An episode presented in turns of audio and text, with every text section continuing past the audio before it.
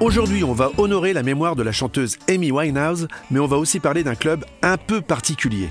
Avec sa voix puissante et jazzy, son caractère incendiaire, ses tatouages, son maquillage appuyé son look très très 60s, la londonienne est entrée au panthéon des grands artistes du rock le 23 juillet 2011. Ce jour-là, elle est retrouvée morte dans son appartement, elle a juste 27 ans, un âge symbolique qui lui ouvre les portes d'un célèbre club, pas comme les autres, le club des 27, je vous explique. Amy Winehouse a commencé à chanter très jeune, plutôt dans un style jazzy, et c'est à l'aube de ses 20 ans, en 2003, qu'elle va connaître un succès fulgurant en Grande-Bretagne avec son premier album, Frank. Le public est tout de suite conquis par cette voix si particulière et sa musique à la frontière du jazz, du blues ou de la soul. Mais c'est son deuxième album, Back to Black, en 2006, qui la propulse vraiment au rang des stars planétaires. Numéro 1 des ventes dans quasi le monde entier, il devient en quelques mois le deuxième album le plus vendu du 21e siècle, juste derrière celui d'Adèle. Amy Winehouse est partout et elle connaît même la rare consécration de rafler pas moins de 5 prix aux Grammy Awards de 2008 à Los Angeles.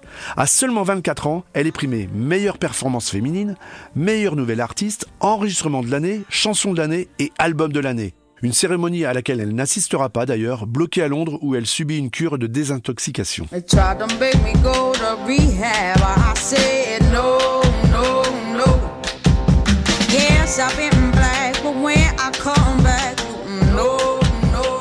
Une addiction à l'alcool et aux drogues dont elle ne se débarrassera jamais puisque le 23 juillet 2011, elle est retrouvée morte dans son appartement londonien, victime d'une surconsommation d'alcool après une longue période d'abstinence.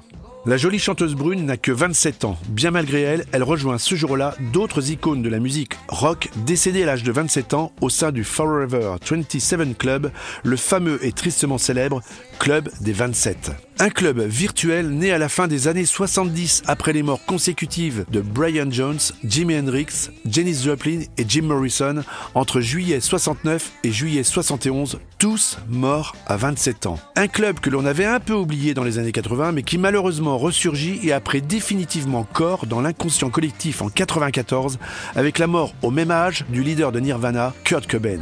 Amy Winehouse va donc être la nouvelle rockstar à en pousser les portes en ce début des années 2010. Il faut savoir que tous les artistes que je viens de citer ne sont pas les seuls à être partis à 27 ans. D'autres ont été affiliés à ce club très spécial, même s'ils sont beaucoup moins cités car moins médiatiques.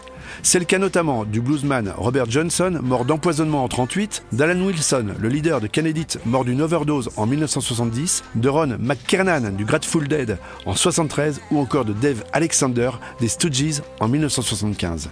Amy Winehouse, en partant à 27 ans, est donc la dernière à avoir franchi le seuil du club. Espérons qu'elle en a fermé les portes à double tour derrière elle.